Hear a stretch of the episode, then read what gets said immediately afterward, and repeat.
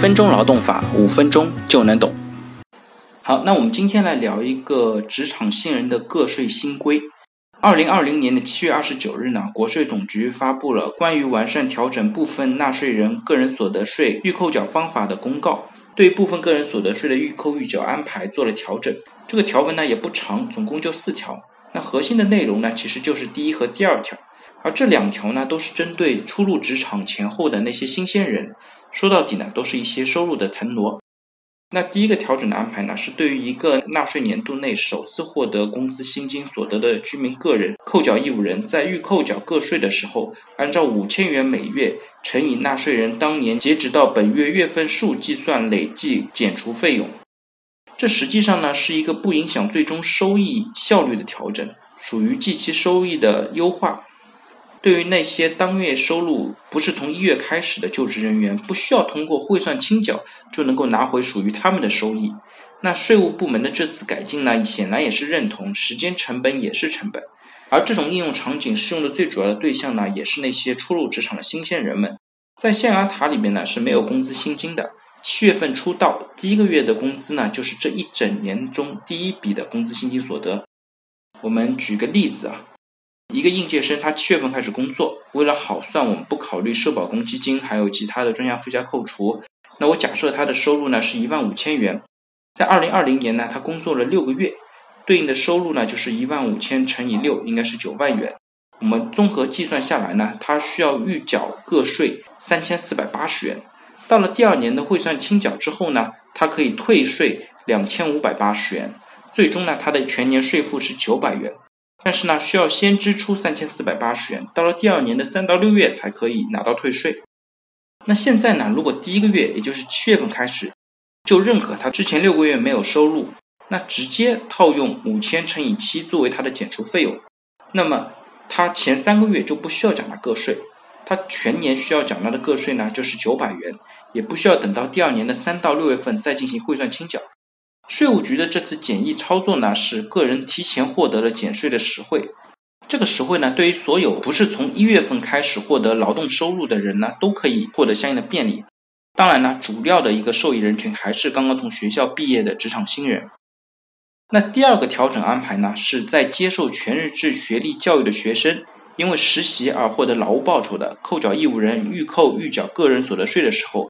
可按照国家税务总局关于个人所得税扣缴申报管理办法规定的累计预扣法计算并预扣预缴税款。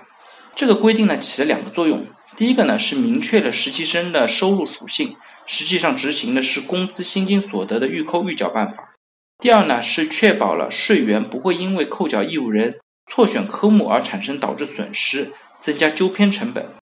关于明确实习生的收入属性呢，明显看得出税务部门还是做了一个艰难而纠结的抉择。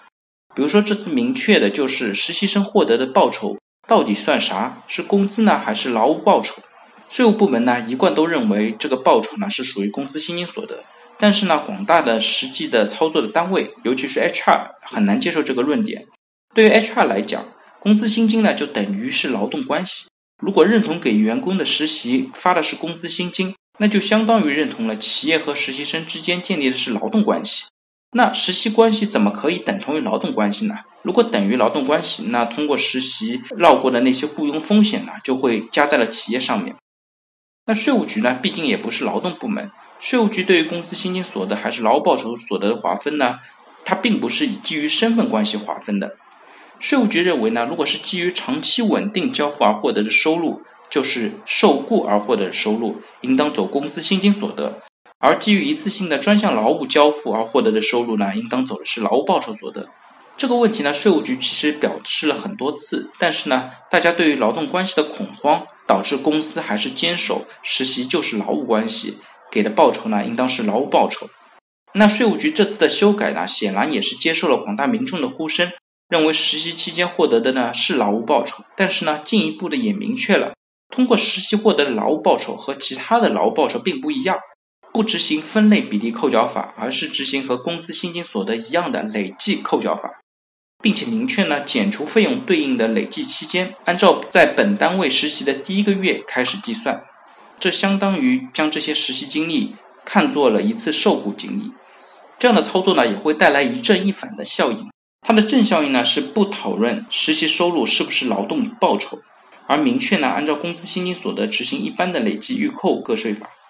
使得实习生不会因为企业申报个税的时候呢，根据劳务报酬进行判断，执行百分之二十到四十的劳务报酬税率。于是呢，实习生在实习期间，无论公司怎么样判定他的关系，都和一般员工是一样的，累计收入扣减费用，专项附加扣除，最后呢，累计来扣税。它的反效应呢，是因为他目前的收入并不是他实际的收益，因为劳务报酬呢，在汇算清缴的时候会按照百分之八十计征，这个规定呢，在本次政策当中并没有看到，不知道事后是不是会补上这个漏洞。如果不补的话，最终实习生在汇算清缴之后的年度纳税额可能还会多于之前的规定。另外呢，我们再提一下，这第一和第二条还有一个结合的地方，就是假定一个员工之前就在这家公司实习，并且获得劳务报酬。那之后七月份正式入职这家公司，成为正式员工，领取工资薪金，这两笔能不能连在一起？那从目前官方的解读来看呢，应当是不可以的。好了，大家如果对我今天的话题有任何的问题或者建议呢，非常欢迎在我的音频下方留言，也非常欢迎将我的音频转发给任何有需要的朋友，也许真的可以帮助到他。那我们下一期再见。